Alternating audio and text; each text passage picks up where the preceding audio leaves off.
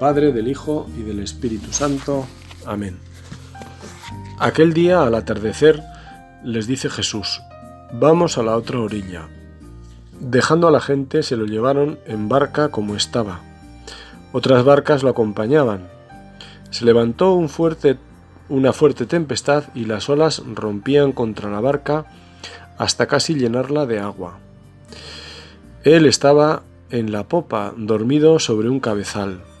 Lo despertaron diciéndole, Maestro, ¿no te importa que perezcamos? Se puso en pie, increpó al viento y dijo al mar, Silencio, enmudece. El viento cesó y vino una gran calma. Él les dijo, ¿por qué tenéis miedo? ¿Aún no tenéis fe? Se llenaron de miedo y se decían unos a otros, ¿pero quién es este? Hasta el viento y el mar lo obedecen. Una vez más, y no es de extrañar, habiendo varios pescadores en el grupo, salimos con Jesús en la barca. Invocamos al Espíritu Santo al comenzar esta oración para que esta navegación, que es también nuestro rato de meditación, guiada por el soplo de Dios, nos lleve a buen puerto, al puerto donde escuchamos su voz de Maestro amable y renovamos nuestra entrega. El Señor se sirve de este instrumento de pesca para su trabajo apostólico. Él nos quiere pescadores de hombres, siguiendo el mandato de los doce. Con el atardecer, Jesús invita a Pedro. Vamos a pensar en él como timonel de la nave, a pasar a la otra orilla. Es un lago con la suficiente anchura para desplegar la vela y aprovechar el viento de la tarde que bien conocían estos hombres de la mar, aunque se trate de un mar de agua dulce y sus orillas sean visibles sin dificultad. Con todo, nos dice Marcos que comenzó un vendaval. El viento del que se pensaban servir para que los llevara cómodamente tomó vida propia y comenzó a amenazar la navegación, ante la preocupación creciente de los apóstoles que veían entrar el agua en la embarcación hasta el punto de poner en peligro a todos porque la nave se iba llenando de agua. Lo curioso de este episodio es que Jesús estaba ajeno a lo que pasaba, completamente dormido. Pero ¿cómo puede uno estar dormido en semejante trance? Es lo primero que uno se pregunta. Se ha dicho que Jesús estaría profundamente cansado porque tenía días de intensa actividad con enfermos, largas caminatas, quizá justos en la alimentación y sobre todo la intensidad de la preocupación por los enfermos de cuerpo a los que dedicaba tanto tiempo e interés. Y también los enfermos de espíritu. Sabemos que Jesús lloró viendo Jerusalén, manifestando así su dolor ante esta ciudad a la que amaba profundamente como buen israelita. Sufría también por la frialdad ante el anuncio del reino que él predicaba, Jerusalén, Jerusalén, la que matas a los profetas y apedrea a los que te son enviados. ¿Cuántas veces quise juntar a tus hijos como la gallina junta sus pollitos debajo de tus alas y no quisiste. Jesús tenía un corazón profundamente misericordioso, que sufría con una intensidad que no podemos captar del todo. Toda esa vida de emoción, en el sentido más pleno de la palabra, también llevaría a Jesús al agotamiento, a pesar de su fortaleza física. A todo esto hay que añadir las noches en oración, que no serían tan infrecuentes. Por otra parte, todos tendremos la experiencia de ver dormir a personas sanas en circunstancias incomprensibles quizá para nosotros. Sea como fuere, Marcos con toda sobriedad nos cuenta que Jesús estaba en la popa, durmiendo sobre el cabezal. ¿Cuánto tiempo duró el sueño o mejor cuánto aguantaron los apóstoles respetando el cansancio de Jesús? No lo sabemos. pero sí el suficiente para que en la barca fuera entrando el agua. Esta sí que despertará al Señor, pensarían, pero no llegaron a comprobarlo, porque algún impaciente, quizá Pedro o Juan, al que ya le reconocían la predilección que Jesús le tenía, le despertó. Maestro, ¿no te importa que nos ahoguemos? Con un argumento tan sólido había razones para interrumpir el descanso de Jesús. Y el maestro, como así lo llamaron, se puso a hablar con el viento y el mar. Silencio, cállate. Jesús se dirige a ellos como si fueran personas. No deja de ser sorprendente. También lo había hecho en otras ocasiones. Una directamente con una higuera, a la que con sus palabras dejó sin sentido, porque la privó de frutos. Que nunca nadie coma frutos de ti. Lo cuenta también Marcos. Y Jesús también se dirigió a su amada Jerusalén. ¿Cuántas veces he querido reunir a tus hijos? Y a Corozaín y Bethsaida, por haber desoído la llamada a la conversión. Y llegó la calma. Una gran calma, dice Marcos. Esa calma llegó al lago, pero no a los corazones de los apóstoles. Y entonces llegan las preguntas de Jesús a todo el grupo. ¿Por qué tenéis miedo? ¿Por qué no tenéis fe todavía? Ante estas preguntas no hubo respuesta. Lo único que recoge el evangelista es el temor. Parece que antes por la suerte de sus personas y ahora por el mismo Jesús. ¿Quién es éste? Estos son los hechos. Pero cuando el evangelista los escribe como buena noticia, no lo hace solo para contarlos, sino para que fueran revividos, es decir, para que dieran vida, porque son alimento. Cuando alguien los escucha está invitado a penetrar dentro de ese pasaje para pasar de espectador a actor, porque el Evangelio es palabra viva. Eso lo diferencia con cualquier otro libro de este mundo. Semilla lanzada por el sembrador para ser acogida y guardada en el corazón, sabiendo que dará fruto si no estorbamos y no tenemos miedo. Un modo de acoger esta semilla es como un personaje más, habiendo observado la escena como uno de los doce, o haciendo de número trece, sintiendo el azote del agua fría que va llenando la barca y el viento que zarandea la embarcación, miramos a Jesús para verlo dormido, o mejor, rendido por el sueño. Este Jesús, que es más fuerte que el viento, y las olas sin embargo, es vencido por el cansancio. Siempre Jesús nos supera. Entendemos lo suficiente, pero cuando queremos acercarnos a su persona, comenzaremos por hablar del misterio de Jesucristo, porque es el Verbo eterno encarnado.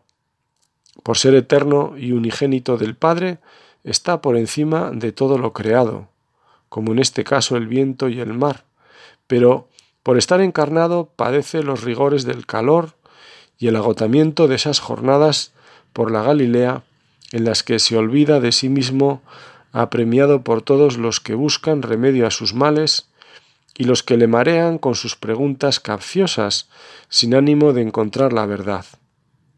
Luego está el grupo de los doce, a los que va enseñando y acompañando con paciencia infinita, y el resto de los discípulos el grupo más amplio que también le sigue, un grupo variado de hombres y mujeres que siguen sus palabras y observan atentos su proceder. Un grupo que también sufrió una crisis e hizo sufrir a Jesús cuando les habló del pan de vida y comenzaron a dejarlo solo.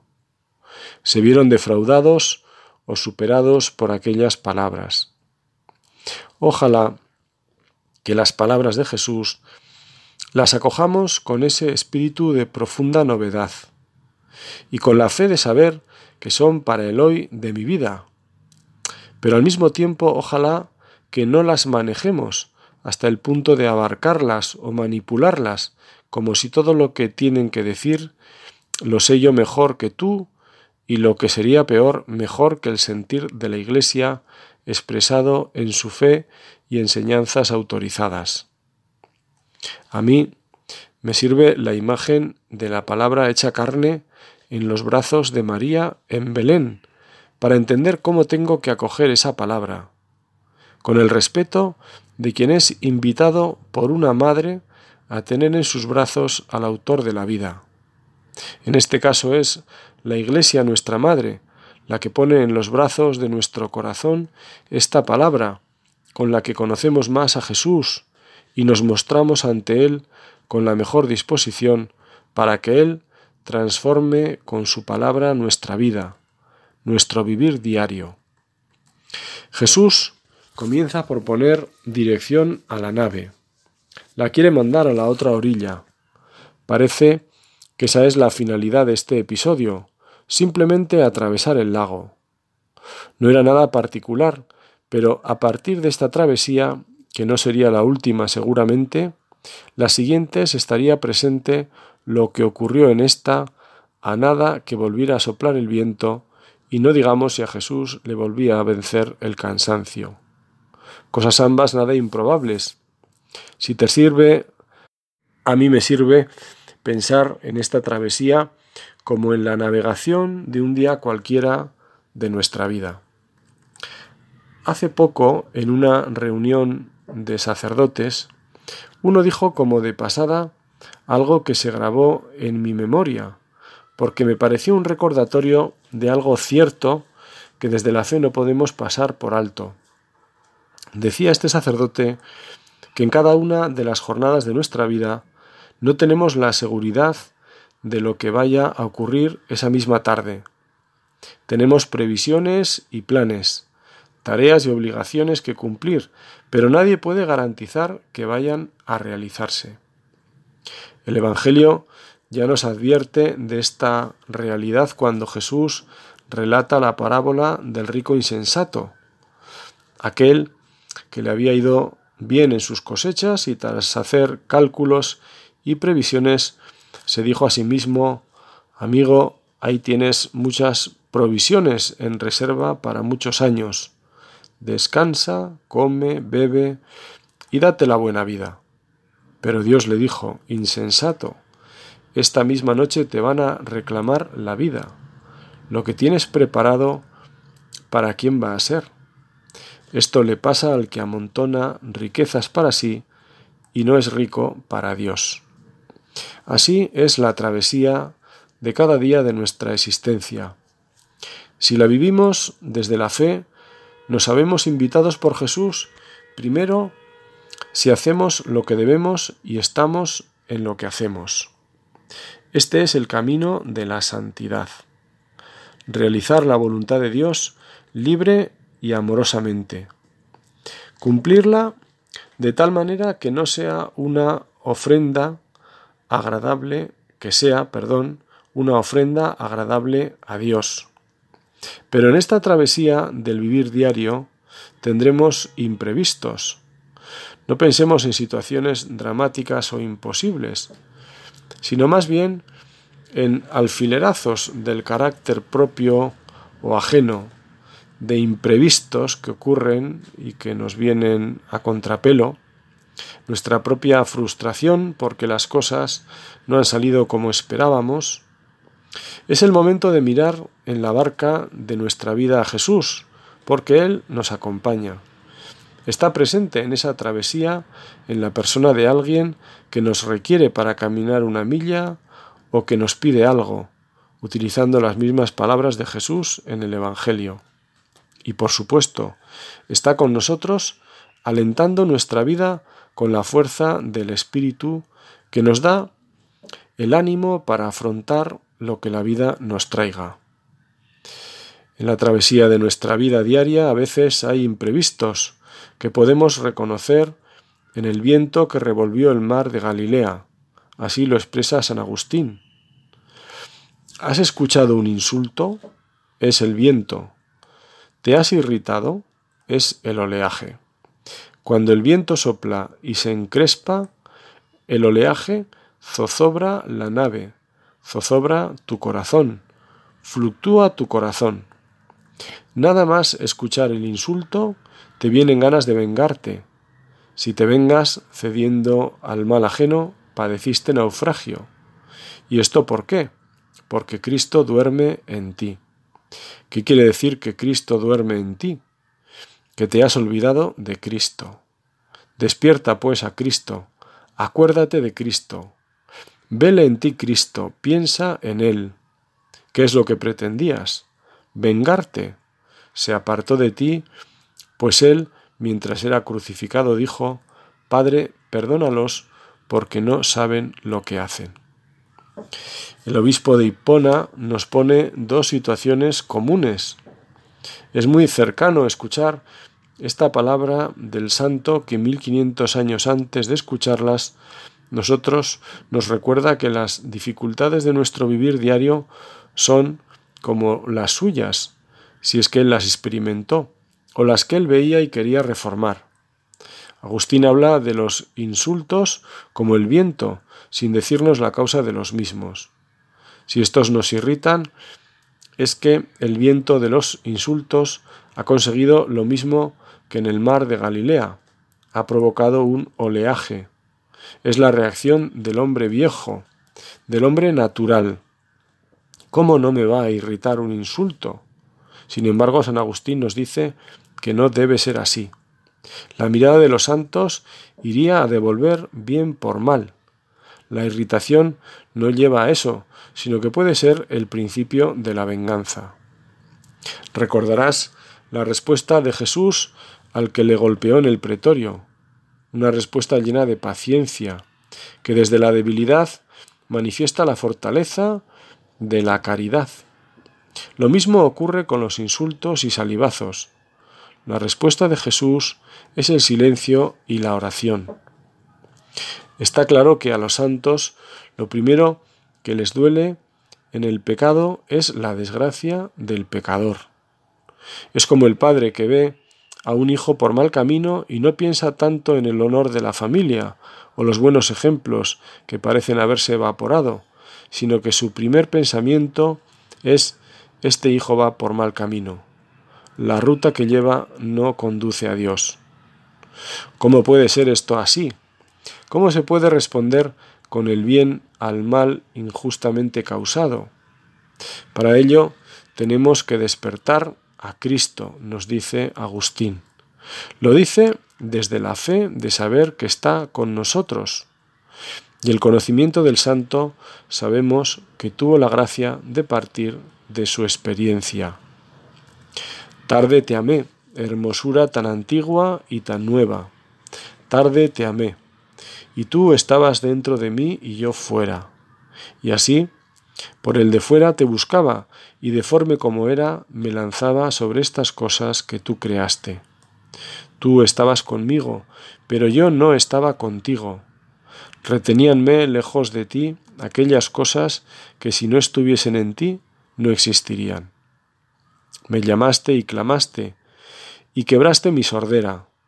Brillaste y resplandeciste, y curaste mi ceguera exhalaste tu perfume y lo aspiré, y ahora te anhelo.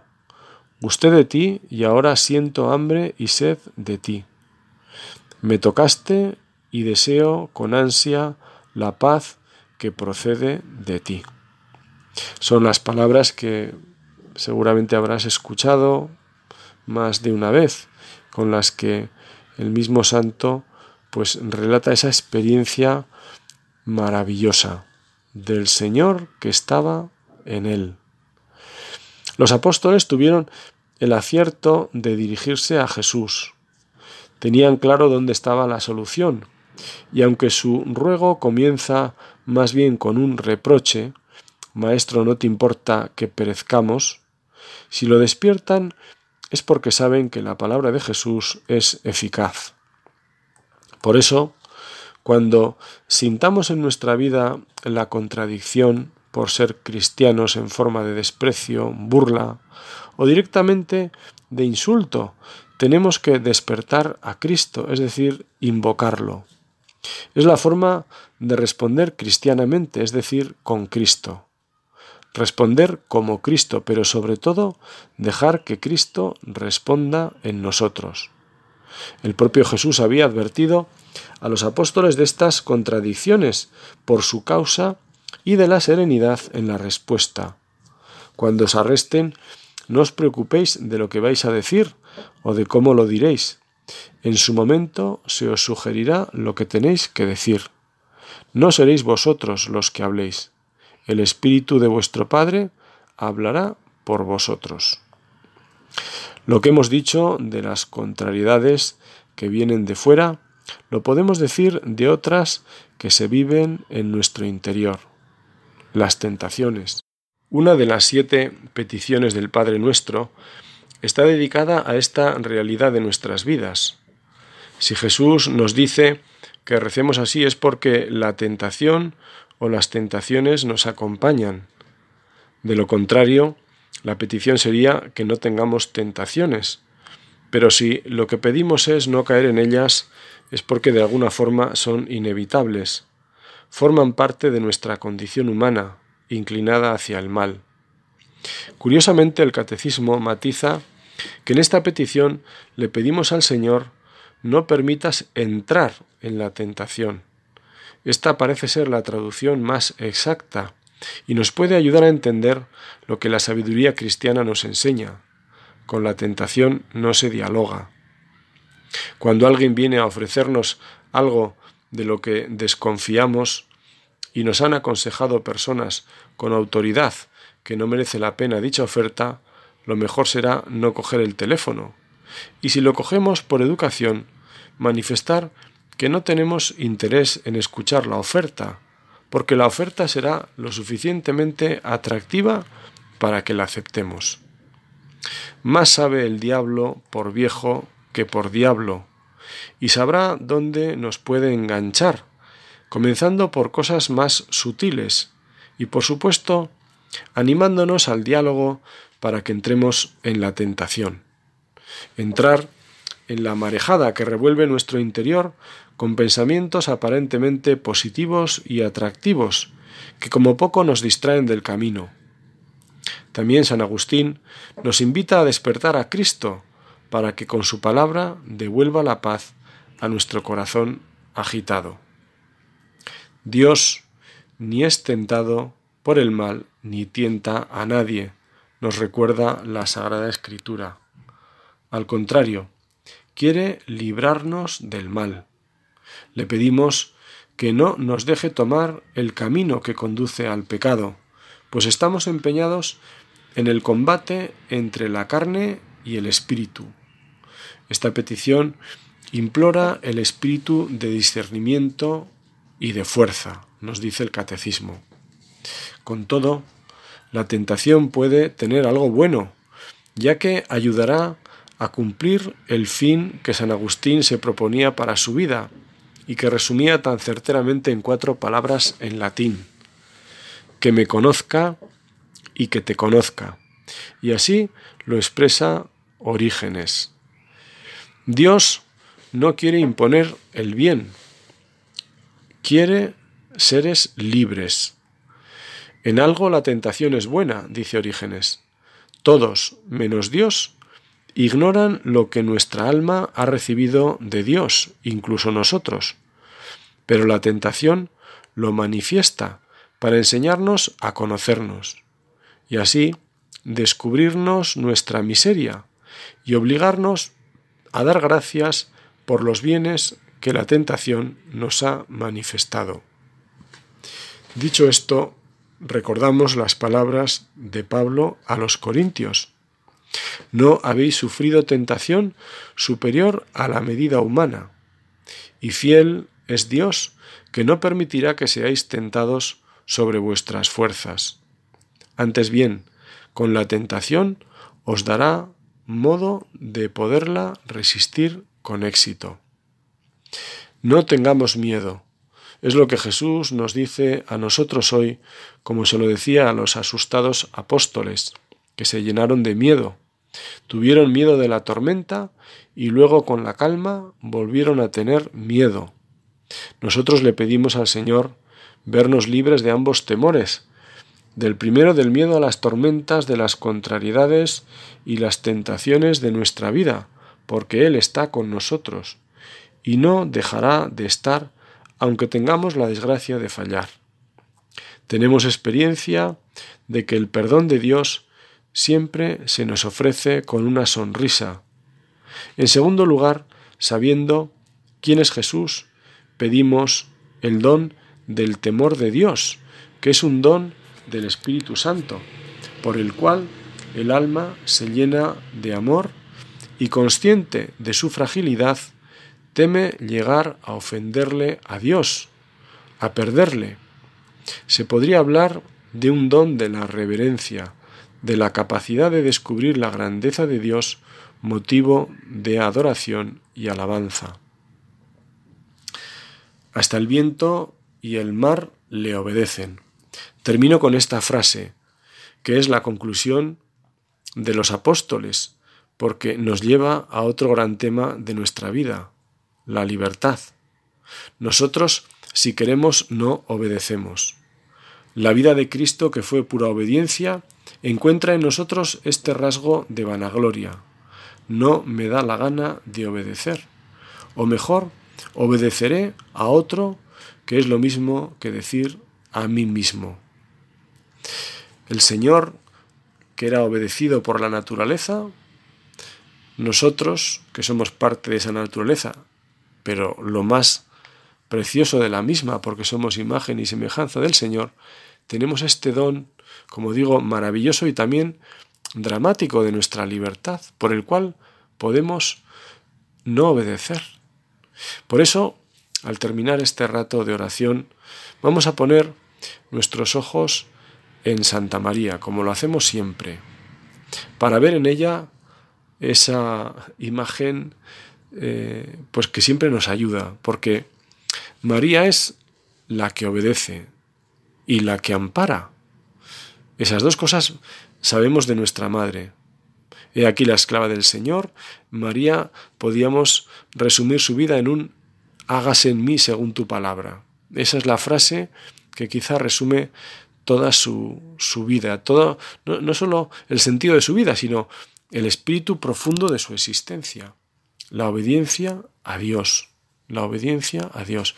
Y a la vez, la Virgen, Madre de la Iglesia, Madre nuestra, es también nuestro amparo. Esa experiencia que tenemos en lo humano de encontrar en nuestra Madre siempre el amparo, el lugar en el que sabemos que se nos escucha, porque se nos quiere, donde se nos acoge, donde se nos conoce, incluso sin abrir la boca muchas veces, pues esa experiencia ojalá la tengamos también en Santa María y con Santa María, porque ella verdaderamente es nuestra madre y es aún más que nuestra madre pues vamos a pedirle a ella de corazón que poniendo en ella nuestra confianza, ella que es nuestra valedora, encontremos esa fortaleza, ese amparo seguro, ese lugar cierto donde sabemos que a pesar de las pues, dificultades, de las tormentas, de los vientos, de las complicaciones que la existencia a veces nos trae o que nosotros mismos nos creamos, en ella está, como digo, siempre esa estrella a la que caminar, a la que mirar y en la que sentir la pues la calidez de lo que es el amor de Dios. Que así sea.